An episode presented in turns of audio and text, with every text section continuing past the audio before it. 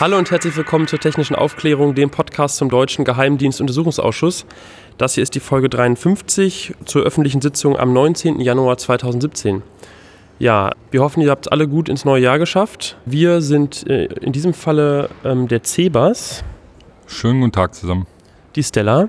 Hallo. Der Daniel. Hallöchen. Die Anna. Uhu. Und meine Wenigkeit, der Jonas.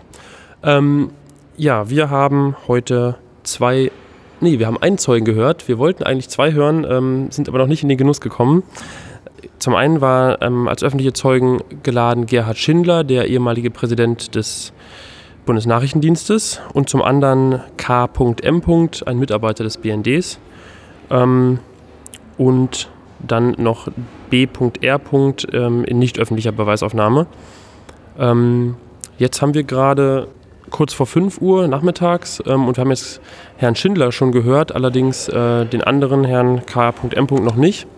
Das ähm, liegt an der etwas komischen Tagesordnung heute oder an der etwas komischen äh, ja, Reihenfolge, weil wir haben jetzt Gerhard Schindler eben öffentlich gehört, der wird jetzt im Anschluss nicht öffentlich gehört, dann wird der B.R. nicht öffentlich gehört, dann wird wahrscheinlich der ähm, dritte Zeuge K.M. nicht öffentlich gehört und dann eventuell, wenn dann noch Zeit ist, wird der nochmal öffentlich gehört. Aber das ist für uns jetzt unklar, ob der noch kommt heute und es wird auch noch lange dauern, deswegen podcasten wir einfach schon mal. Ähm, bevor wir in die Zeugenbesprechung gehen, wollen wir vielleicht nochmal auf dieses Thema ähm, amerikanische Internetkonzernchefs sprechen, zu sprechen kommen. Ähm, Anna, du kannst es vielleicht zusammenfassen, was da jetzt geplant war und ähm, ja, was ist jetzt da die, das Thema?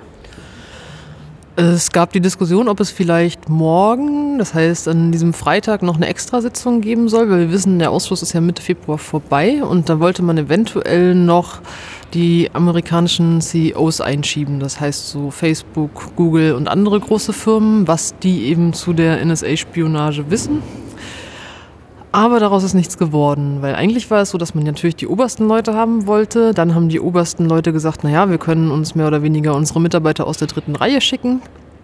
Und aber auch das nur eben nicht als Zeugen. Das heißt, sie wollten irgendwie keine Zeugen sein, sie wollten mehr so beraten. Und das natürlich ohne die Öffentlichkeit, die anwesend ist. Und darauf wurde sich nicht eingelassen. Deshalb wird es morgen keine Extrasitzung geben.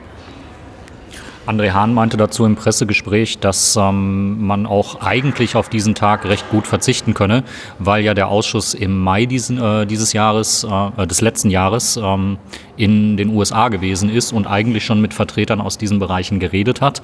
Und äh, nach all dem, was wir bisher über das System der Geheimdienstkooperation mit diesen Großunternehmen wissen, ähm, unterliegen die ja auch äh, strengen Schweigeverpflichtungen, äh, sprich also sie erhalten National Security Letters, wenn irgendwo Daten abgegriffen werden sollen, oder es gibt Gag Orders, also wirklich Schweigeverpflichtungen, sodass sie nichts sagen dürfen, weil sie dann die nationale Sicherheit gefährden würden. Es war also eigentlich auch schon relativ absehbar, dass äh, so, eine, ja, so ein Infotag äh, recht wenig zutage fördern würde.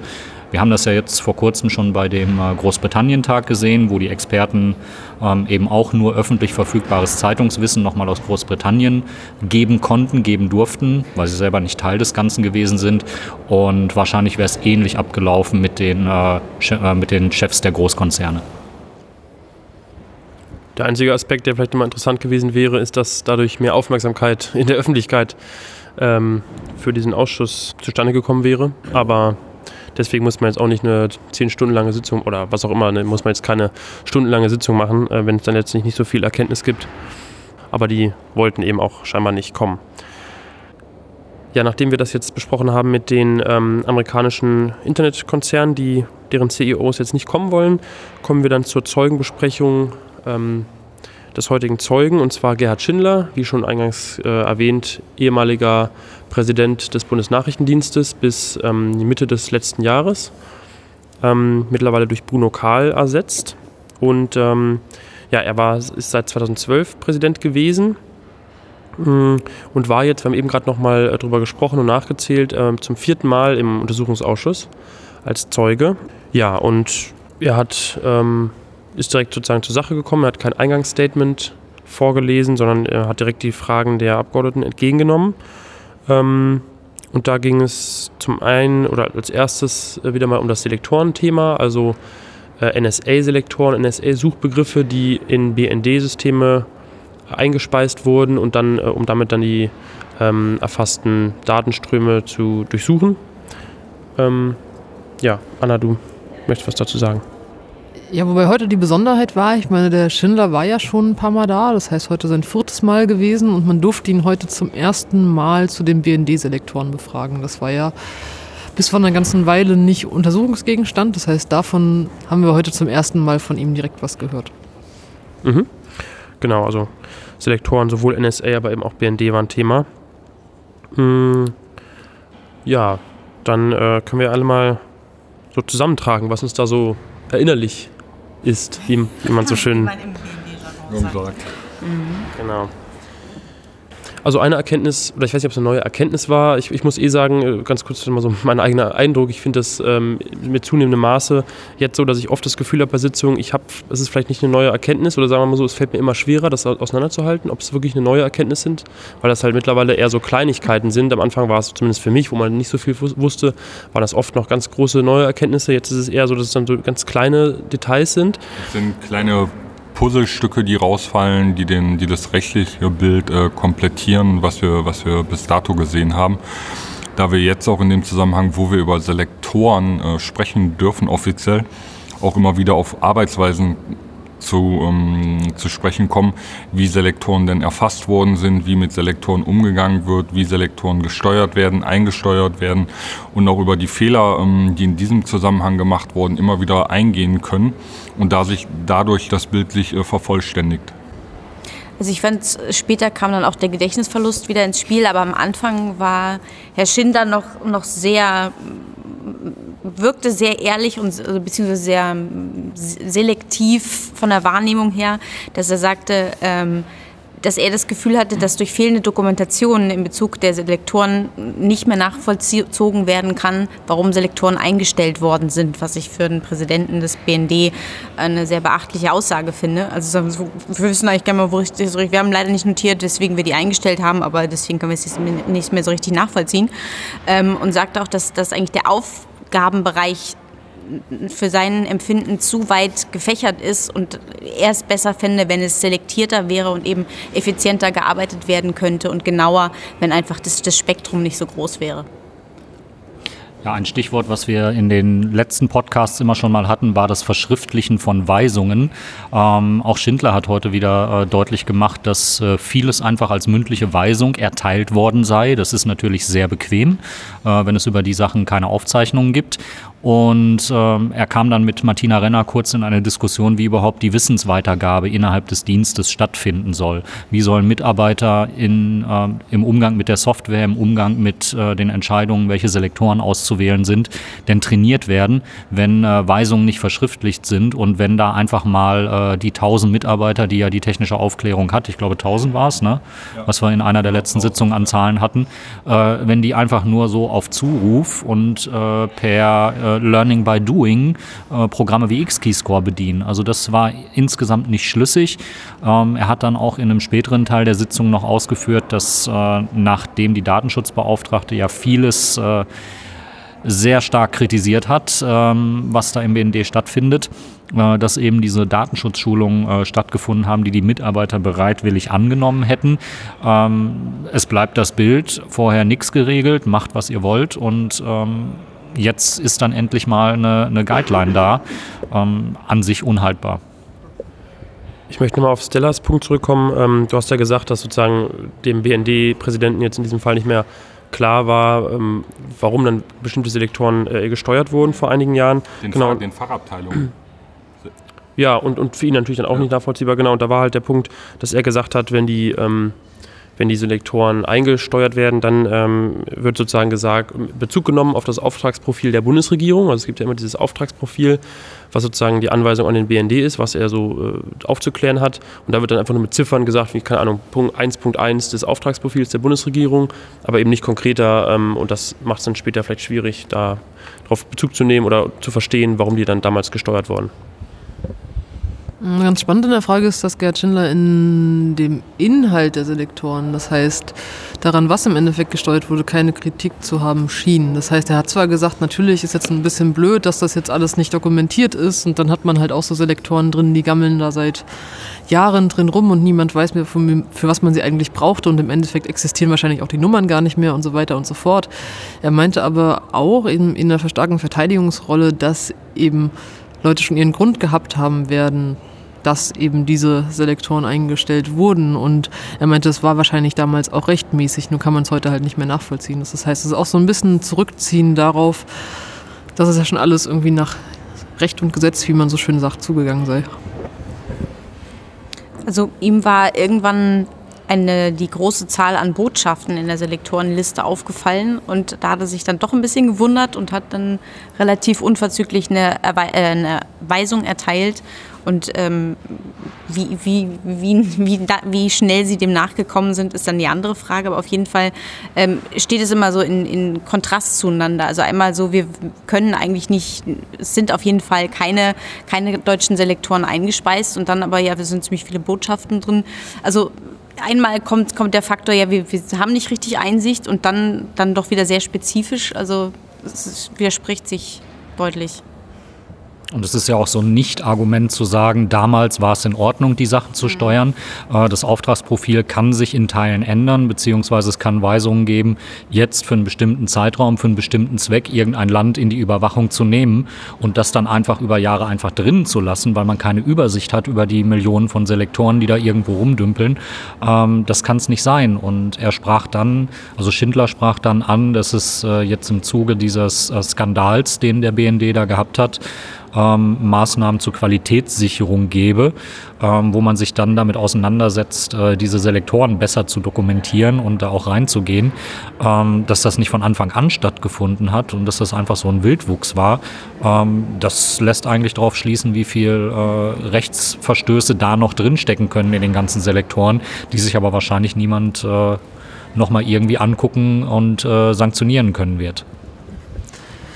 Wenn man das genau betrachtet, widerspricht sich Schindler gar nicht so sehr in seiner, sage ich mal, in seinem Handeln. Also auch gerade diese Geschichte, dass man diese Botschaften im Nachhinein rausnimmt. Weil er sagt ja, natürlich ist es politisch was anderes als nachrichtendienstlich. Er sagt zum einen, im Nachrichtendienstsektor gibt es keine Freunde. Das heißt, dieser Satz von Merkel, Ausspielen unter Freunden, das geht gar nicht, der das Ganze ausgelöst hat, gilt für ihn ja nicht so wirklich. Das heißt, den hat er in seiner Nachrichtendienstdenke eigentlich gar nicht zum Anlass zu nehmen, das überhaupt zu ändern. Und er und auch andere BND-Präsidenten, Ex-BND-Präsidenten haben in vorangegangenen Sitzungen gesagt, ob wir das jetzt dürfen, ist nicht das gleiche, wie ob es politisch klug wäre. Das heißt, ob man damit einen politischen Schaden anrichten würde und ob es rechtlich erlaubt wäre. Und ich glaube, da ist überhaupt kein großer Widerspruch. Und im Endeffekt kam ja diese Weisung, die Botschaften aus der Steuerung zu nehmen, ja auch nicht direkt von Schindler. Die entsprangen ja einem Gespräch von Schindler mit Pofalla, dem damaligen Chef des Bundeskanzleramtes. Das heißt, sie kamen von politischer Seite und eben nicht aus dem Eigeninteresse des Nachrichtendienstes jetzt da die Botschaften rauszunehmen, damit man die Freunde, die man aus deren Sicht überhaupt nicht hat, verärgert. Genau, und was ja Schindler auch mehrmals äh, in der Sitzung heute wieder gesagt hat, ist natürlich, dass für den BND alle Ausländer sozusagen vogelfrei sind, also alle Ausländer können überwacht werden. Da gibt es jetzt mit dem neuen BND-Gesetz ja, glaube ich, ein paar Einschränkungen, was EU-Bürger angeht.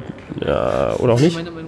Ja, ähm, also auf jeden Fall, im Prinzip ist es so, was die Ausländer sind, also aus, aus deren Sicht gilt das Grundgesetz eben wirklich nur für Deutsche, wo man ja auch wieder sagen kann, eigentlich, also so ist, ich bin kein Jurist, ganz klar, aber da gibt es ja eigentlich diese deutschen Grundrechte und die Jedermann-Grundrechte und eigentlich würde man sagen, also ich glaube, das äh, Artikel 10 äh, ist ein Jedermann-Grundrecht, das heißt, eigentlich müssten alle geschützt sein, aber der BND sagt, nö, ähm, also Ausländer sind eh für uns ähm, überwachbar. Und ähm, deswegen sagt er, wie Anna jetzt schon gesagt hat, also sozusagen diese Selektoren, die auf EU-Ziele gezielt haben oder zielen und auch auf NATO-Ziele, sind erstmal aus BND-Logik kein Problem. Freunde gibt es eh nicht im Nachrichtendienstbereich, aber eben politisch vielleicht nicht so schlau, die zu steuern. Ja, bei den britischen Zeugen äh, im letzten Ende des letzten Jahres war ja zum Beispiel, da ist es ja genau anders. Da sind, sobald ein Brite Großbritannien verlässt, ist er abhörbar. Also da ist es sogar, dass, dass sie ja noch nicht mal durch ihre Nationalität geschützt sind. Also jetzt mal im Kontrast dazu.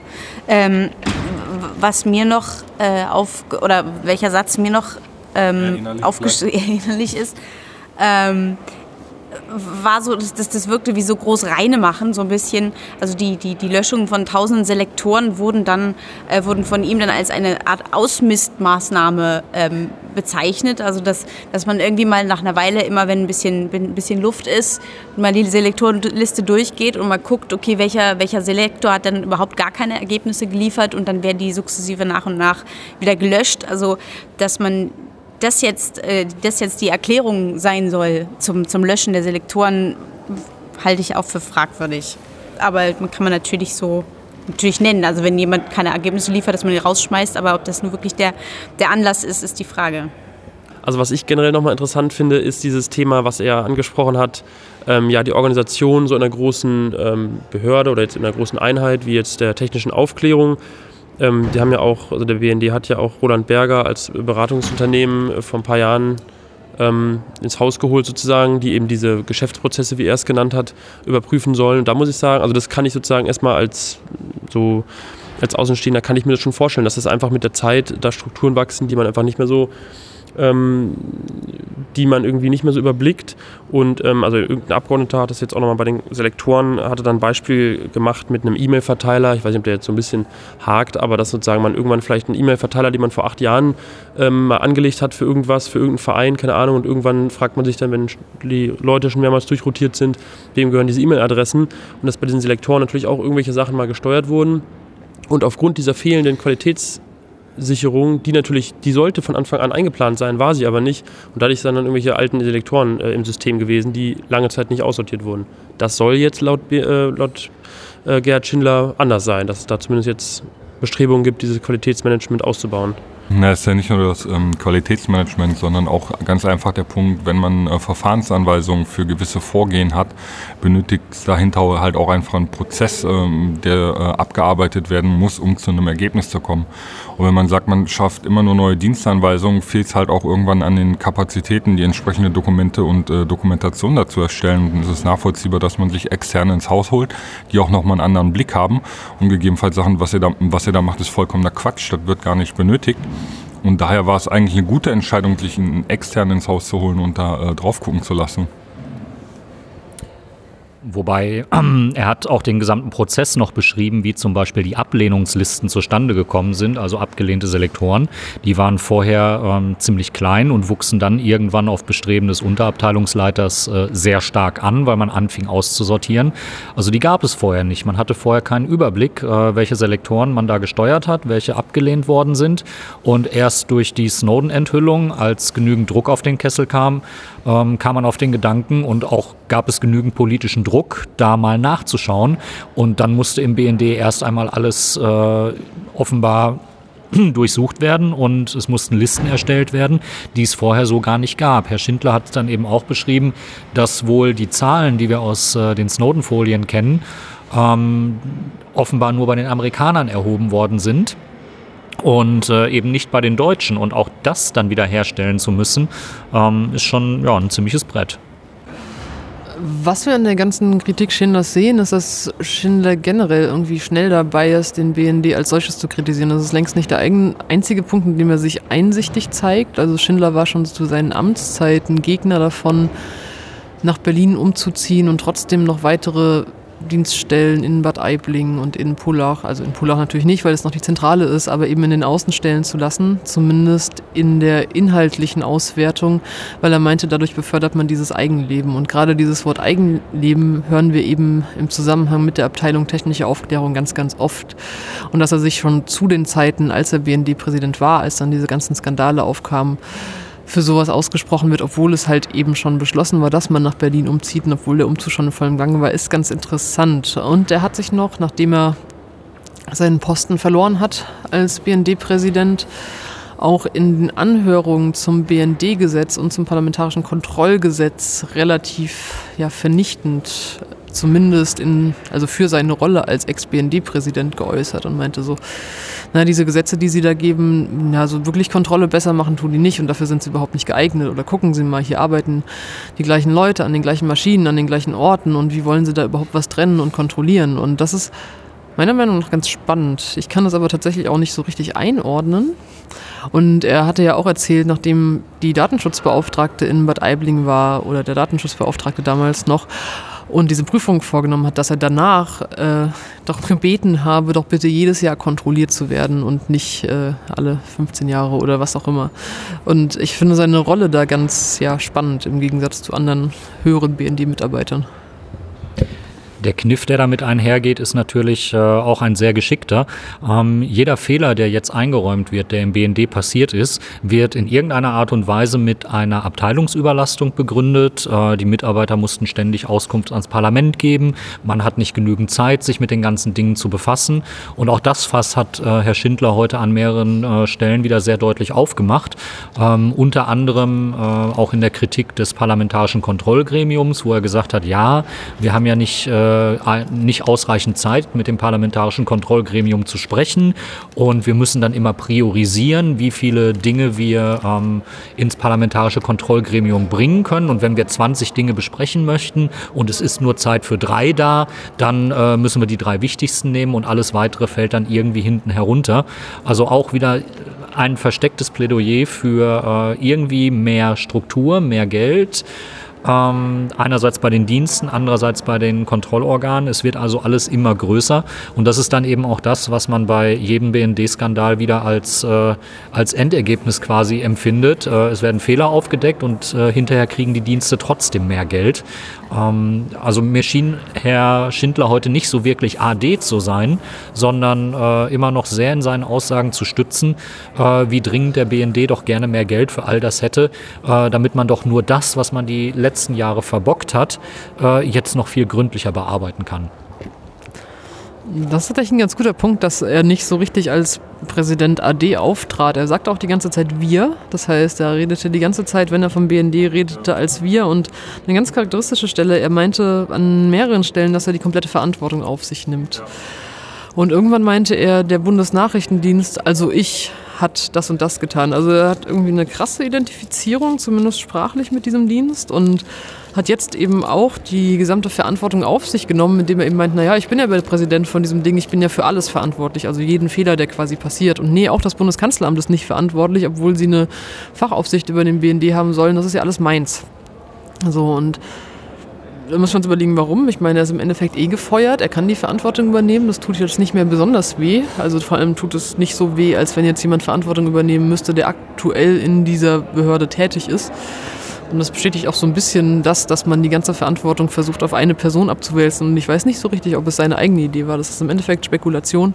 Aber gerade jetzt zu sagen, okay, jetzt zeige ich die Haltung und sage, ich übernehme die ganze Verantwortung und ich fühle mich immer noch wie der BND, ist schon eine ganz spannende Taktik. Also wir könnten, wir könnten wirklich die Protokolle der Sitzung mal äh, gegenlesen, ob da auch ähnlich viel Verantwortungsübernahme dokumentiert ist, als er noch Präsident gewesen ist. Das wäre, glaube ich, eine spannende Geschichte, das mal nebeneinander zu halten. Er hat, diese, er hat diese Äußerung schon immer getätigt. Also Schindler hat immer sich vor seine Leute gestellt und ähm, vor, die, vor die Menschen, die in der Behörde tätig sind, dass er die Verantwortung zu tragen hat. Und was ich daran eigentlich bezeichnend finde, ist, dass er das äh, Premium-Bauernopfer äh, der, der Bundesregierung ist, obwohl eigentlich an höheren Stellen Leute gehen müssten, die verschlafen haben, ihre Arbeit zu machen, äh, kassiert er dafür jetzt die Schläge ein. Übrigens, es sind, es sind aber auch, muss ich sagen, sehr sanfte Schläge, weil er ist ja aus diesem Posten ausgeschieden und es, ist, es hat, glaube ich, keinen finanziellen Nachteil auf seine Pension oder sonst irgendetwas gehabt. Ähm, er hat jetzt mehr Zeit dafür, bei Podien äh, aufzutreten, äh, sich mit Julian Reichelt von äh, Bild Online über die Möglichkeiten äh, zu unterhalten, was man Snowden alles andichten kann und dass er ein russischer Spion sei und alles drum und dran. Zwischendrin noch auf die parlamentarische Kontrolle zu schimpfen, was heute auch ein Thema geworden ist. Ähm, ich weiß nicht, also so im Vergleich zu so einem Präsidententag, äh, ob es ihm da jetzt unbedingt schlechter geht. Naja, schauen wir, uns, äh, schauen wir uns die Abteilung 6 an, da ist noch gar nichts passiert. Herr, po Herr Pofalla äh, wurde äh, weggelobt äh, zur Deutschen Bahn, bekleidet dort ein Vorstandsamt Wo kam denn jetzt eigentlich der Kalender her? Ist der aufgetaucht? Ja, wieder? der Kalender ist aufgetaucht. Der Kalender ist aufgetaucht. äh, Wo war das. Konfetti? Ich Ja. habe kein Konfetti. Ja, also, also kurz zur Einordnung, genau, also der Kalender von Pofalla war ähm, mal Lange verschwunden. verschollen. Genau, das hat man in einer der letzten äh, Sendungen im letzten Jahr mal kurz thematisiert, glaube ich. Und ähm, der ist jetzt wieder aufgetaucht, scheinbar. Der lag, glaube ich, irgendwo in der Sofaritze und dann haben wir den mitgebracht. Genau, und ab, mit, mit, ab, mit Abteilung 6 meintest du, genau, das ist die Abteilung 6 im Kanzleramt, die ja die, äh, den BND kontrolliert. Ähm, und was, was du kurz angesprochen hattest, äh, Daniel, äh, oder eben schon angesprochen wurde mit der Kritik an der parlamentarischen Kontrolle, die ja Schindler immer wieder übt, da wurde er auch zitiert ähm, aus einer ähm, Veranstaltung von Bild Online. Äh, wo er gesagt hat, die parlamentarische Kontrolle ist grottig. Ähm, hat er, dann, er hat dann gesagt, dass er das nicht mehr so wiederholen würde, aber das war sein Zitat. Äh, wenn ich übrigens die Stelle finde, dann werde ich die am Ende mal einspielen.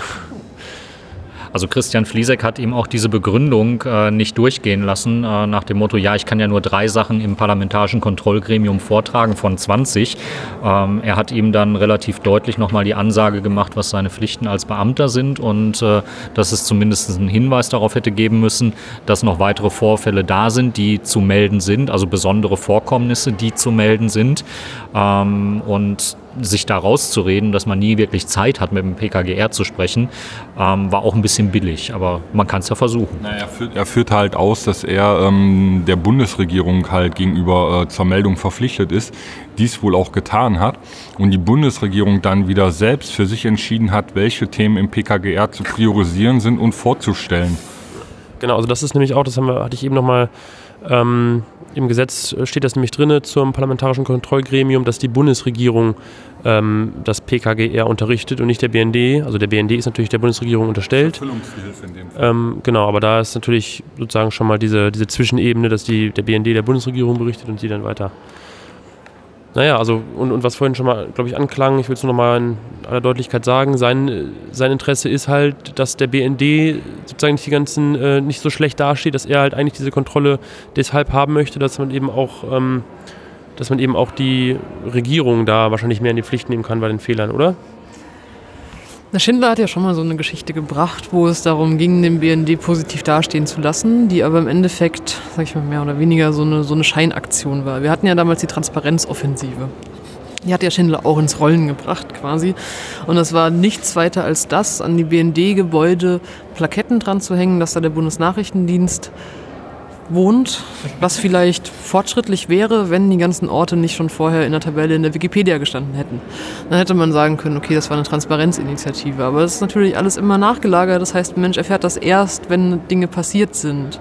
Deshalb ist es halt auch nicht richtig, glaube ich, Schindler als den Menschen hinzustellen, der ja Kontrolle wollte und dieses und jenes und irgendwie Mitleid damit zu haben, dass er abgesägt wurde sondern wir müssen ihn halt immer noch als das sehen, was er ist. Und unter seiner Amtszeit sind halt diverse Dinge passiert, von denen wir von den meisten noch nichts wissen, weil es laufende Operationen sind, über die man noch nicht reden darf. Aber da passieren eben Dinge, die nicht einfach so als, naja, der arme Herr wollte ja Kontrolle und hat sie nicht gekriegt, hinstellen können.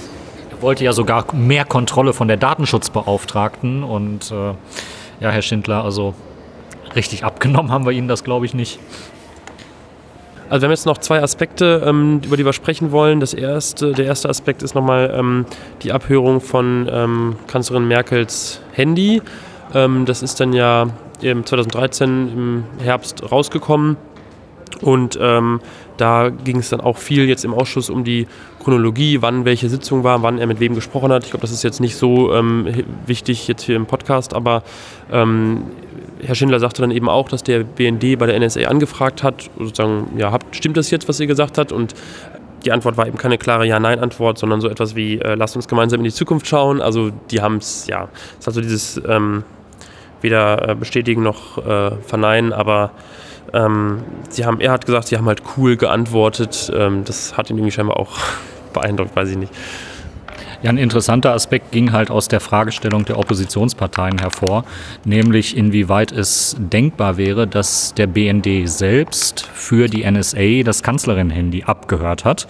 Ähm, das hat man versucht, in irgendeiner Art und Weise noch an äh, Herrn Schindler zu vermitteln und halt auch ein bisschen öffentlich zu machen, dass es bei der Masse an äh, Selektoren, die man nicht gekannt hat, natürlich auch möglich ist, dass nicht die NSA selber überwacht hat, sondern dass äh, ja im Grunde genommen der BND die Daten der eigenen Kanzlerin nach Amerika geliefert hat. Lässt sich natürlich alles relativ schwer be äh, beweisen, ist aber prinzipiell denkbar und war eben heute auch nochmal ganz kurz äh, eine, eine Eskalation, die die Opposition äh, sehr gut aufgebaut hat, meiner Meinung nach. Wobei ja die, du hast gesagt, die Masse der Selektoren, die der BND nicht einsehen konnte, Herr Schindler hat gesagt, es waren unter 5 Prozent. Also der NSA-Selektoren, die halt aufgrund technischer Gegebenheiten, das müsst ihr mir sonst im Zweifel erklären, aber irgendwie auch gehashte Sachen wahrscheinlich oder ähm, irgendwelche Protokolle, die der BND nicht versteht, ähm, äh, da meinte er, dass es maximal 5% der Selektoren so vorgelegen hätten. Andererseits, je nachdem, wie groß die Selektorenanzahl ist, ähm, ist das natürlich immer noch eine ganze Menge. Und ich glaube, da gab es heute auch einen, Hin einen Anhaltspunkt, weil ich glaube, er hat gesagt, dass die Selektorenanzahl der NSA, die beim BND gesteuert ist, im einstelligen Millionenbereich liegt, oder? Hatte ich das richtig verstanden? Habe ich so nicht im Kopf, aber kann ich auch verpasst haben. Ähm, mittlerweile ist es ja schwierig, auch bei den Zahlenwerten noch alles auseinanderzuhalten, was an Zahlenwerten geliefert wird. Da muss man eigentlich mittlerweile eine ganz große Infotafel machen, in welchem Kontext welche Zahl wann geliefert worden ist, wann durch wen äh, nochmal relativiert worden ist oder wann sie dann auch wieder aus dem Verkehr gezogen worden ist. Und äh, da wir letztendlich auch auf diese ganzen geheimen äh, Unterlagen keinen Zugriff haben, sind für mich eigentlich die Zahlen auch Schall und Rauch. Es geht eigentlich um die äh, grundsätzlich bestehenden Möglichkeiten, ähm, die da mit der Überwachung möglich sind, möglich gewesen sind und wo es dann an äh, ja wirklich spontanen und plausiblen Erklärungen fehlt, dass es eben nicht so gewesen ist.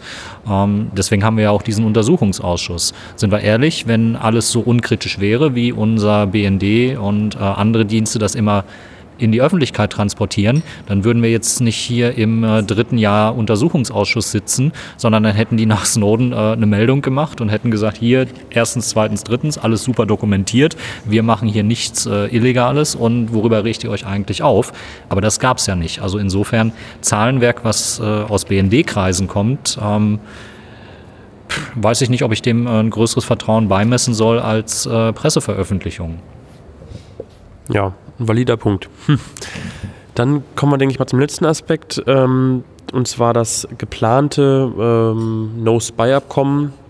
Äh, diese Idee eines No-Spy-Abkommens kam wohl äh, laut Herr Schindler von der amerikanischen Seite, wenn ich das richtig mitgenommen habe, dass die sozusagen dann nach der Snowden-Enthüllung irgendwie gesagt haben, okay, wir können hier ja so vielleicht so, ein, so eine Vereinbarung machen, dass wir uns gegenseitig nicht abhören. Ähm, und das kam aber eben von der amerikanischen Geheimdienstseite.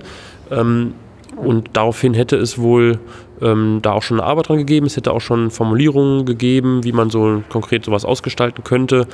Aber die Amerikaner immer mit dem Hinweis, ähm, wir müssen das sozusagen vom Weißen Haus noch ähm, genehmigen lassen. Und da gab es dann ja wohl am Ende dann keine Zustimmung. Aber ob das jetzt genauso der Hergang ist, wie es in Wirklichkeit war, wissen wir auch nicht. Ähm, ich weiß gar nicht, gibt es da so viel mehr zu sagen? Ja, das No-Spy-Abkommen wird uns auf jeden Fall in den nächsten Sendungen noch begleiten, spätestens dann, wenn Herr Pofalla nochmal da ist und äh, gehört wird. Ähm, das war ja eine relativ seltsame Geschichte. Erst hieß es, es gäbe ein No-Spy-Abkommen zu dem Zeitpunkt, wo es eigentlich sehr hilfreich gewesen ist, nämlich äh, im laufenden Wahlkampf 2013, im laufenden Bundestagswahlkampf. Und äh, kurz nachdem die Regierung dann eingesetzt war und die Dienstgeschäfte übernommen hatte, äh, wurde halt deutlich, äh, ja, nee, gibt es halt doch nicht. Und das äh, wird insgesamt so als Beschwichtigungsmaßnahme aufgefasst. Und jetzt geht es natürlich darum, äh, Fleisch an den Knochen zu kriegen und äh, zu sehen, inwieweit Herr Profalla da schon äh, im Vorhinein wusste, dass das überhaupt keine Aussicht auf Erfolg hatte. Herr Schindler hat das heute so dargestellt, dass ähm, ein No-Spy-Abkommen zwar prinzipiell denkbar sei zwischen zwei Nachrichtendiensten, Seltsamerweise, äh, Dienste, die ja eigentlich keine Freunde haben, würden dann sehr freundschaftlich agieren und sich nicht gegenseitig ausspionieren oder auf gut Deutsch gesagt eine Arbeitsteilung machen, die halt sicherstellt, äh, dass man selber nicht zu viel machen muss und keine Redundanzen irgendwie verursacht. Ähm, und er stellt es heute dann halt so dar, dass die Dienste sich quasi stellvertretend für die Regierungen der jeweiligen Länder gesetzt hätten oder hätten setzen können, um dann so ein No-Spy-Abkommen zu verhandeln. Und auch da ist Christian Fliesek äh, sofort dazwischen gegangen und hat gesagt, also das ist eigentlich total widersinnig, so etwas dann in der Öffentlichkeit zu diskutieren. Denn wenn Herr Pofalla sich hinstellt und sagt, wir sind Deutschland und wir machen jetzt ein No-Spy-Abkommen mit den Amerikanern, dann kommen ja als nächstes die Franzosen oder andere Länder auf den Gedanken, hm, wollen wir auch haben. Und dann wären ja eigentlich Verhandlungen schon total hinfällig. Und äh, das wird nochmal eine spannende Sitzung mit Herrn Profalla zu diesem ganzen Thema. Na, ich glaube, es gibt darauf eine relativ einfache Antwort. Ich meine, es war Wahlkampf.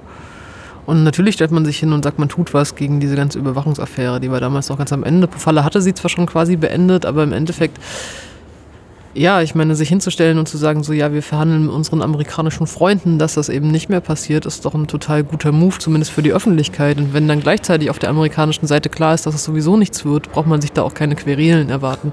Also ich finde das nicht besonders verwunderlich und auch eigentlich nicht besonders skandalös. Es gab doch auch, wann war, war, das, war das 2015 oder 2016? Da kamen noch diese E-Mails, wurden ja veröffentlicht ähm, von dem Heusken, das ist ja irgendein Kanzleramtsmitarbeiter, ich weiß nicht genau, was seine Position ist. Also auf jeden Fall hatte er dann Verhandlungen mit einer amerikanischen, äh, also mit einer Frau auf der amerikanischen Seite. Und in diesen E-Mails, die dann veröffentlicht wurden, da kam es dann ja irgendwie so rüber, als ob er da ziemlich kläglich irgendwie relativ schnell gesagt hat, also irgendwie die amerikanische Seite hat gesagt, irgendwie nein, es wird kein No-Spare-Abkommen geben und äh, bitte sprich uns nicht mehr darauf an und dann er irgendwie, ja nee, machen wir auch nicht mehr. Ja gut, ähm, klar, das ist eine Wahlkampfgeschichte und das äh, läuft aus kommunikationstaktischen Gründen so, aber in erster Linie ist es mal eine offene Lüge in Richtung äh, der Gesellschaft, in Richtung der Wählerschaft, die dann auch irgendwo Stimmen sichert und äh, klar, dass, dass damals äh, viele da nicht dran geglaubt haben, ähm, die schon ein bisschen Hintergrundwissen hatten, okay, ähm, aber wenn es halt für die Masse funktioniert hat, ihnen äh, das suggeriert wird, ja, die Regierung kümmert sich und da läuft ja was, was überhaupt keine Aussicht auf Erfolg hatte. Ähm, nee, sollte man nicht so hinnehmen und sollte man auch ganz klar als das bezeichnen, äh, was es ist. Es ist eine, eine Wahlkampflüge und äh, ich hoffe, dass wir dann in der Sitzung mit Herrn Profalla auch nochmal da in Richtung äh, klare Aussagen kommen und bin dann gespannt, was sich im nächsten Wahlkampf 2017 so tun wird. Ja, dann ähm, sind wir, glaube ich, haben wir das Thema ausreichend äh, besprochen, also die heutige Zeugenvernehmung. Wir sind mit unseren Notizen am Ende. Ähm, ja, äh, Statements von Politikern haben wir heute gar keine. Das hat sich einfach nicht ergeben, beziehungsweise es war dann irgendwie so spontan, dass diese, diese Tagesordnung so umgeworfen wurde. Da haben wir nicht so richtig mit gerechnet. Aber ähm, ja, ich glaube, wir konnten so auch einen Eindruck vermitteln, was äh, heute so passiert ist. Wir danken auch noch äh, unseren Hörern und Hörerinnen für die Unterstützung ähm, in finanzieller Form.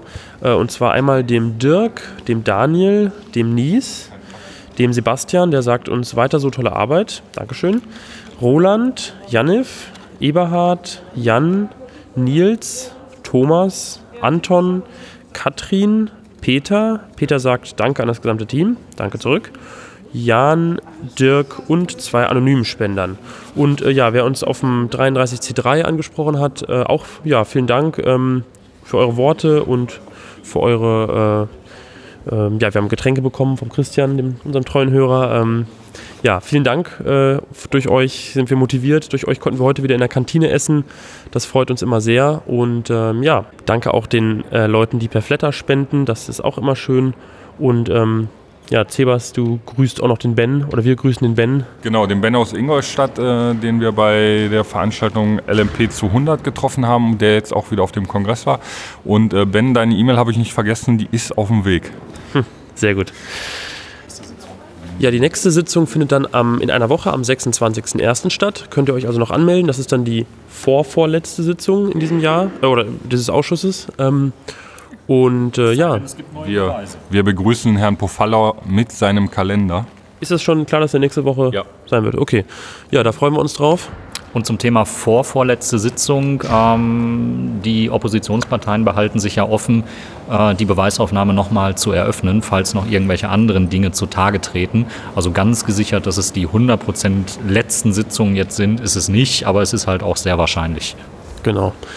Gut, dann Dankeschön fürs Zuhören. Ähm, danke euch, dass ihr dabei wart, wieder mal. Ähm, und bis zum nächsten Mal. Tschüss.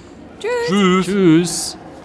Ich teile Ihre Auffassung, dass Geheimdienste äh, kontrolliert werden müssen. Ich teile auch die Auffassung, dass das eine parlamentarische Kontrolle äh, dringend erforderlich ist und wir haben sie in Deutschland. Dass man sie verbessern kann, das gerne. Ich bin dafür, dass man sie verbessert. Dann kommen wir endlich aus dieser Diskussion raus, die Nachrichtendienste würden am Parlament vorbeiarbeiten. Ich muss ja sagen, ich war ja naiv, bevor ich Präsident des BND wurde. Ich habe immer gedacht, äh, das Parlament ist der Akteur, der Kontrolleur, der aktive Teil und der zu kontrollierende ist der Bundesnachrichtendienst, äh, nämlich der passive Teil. Die Realität sieht ganz anders aus. Wenn Sie sich mal das parlamentarische Kontrollgremium ansehen, dann sind die Nachrichtendienste, die aktiv berichten müssen und das geht innerhalb von zwei Stunden oder zweieinhalb Stunden. So, und dann haben sie 50 Punkte, die sie berichten können. Und äh, die können sie aber nicht, weil die zwei Stunden sind vorbei. Und außerdem ist noch das BV da und der MAD da. Das heißt, sie müssen also fünf oder sechs Punkte heraussuchen, die sie dem Parlament geben und die anderen 44 Punkte können sie ihm nicht vortragen. So, dieses System finde ich grottig.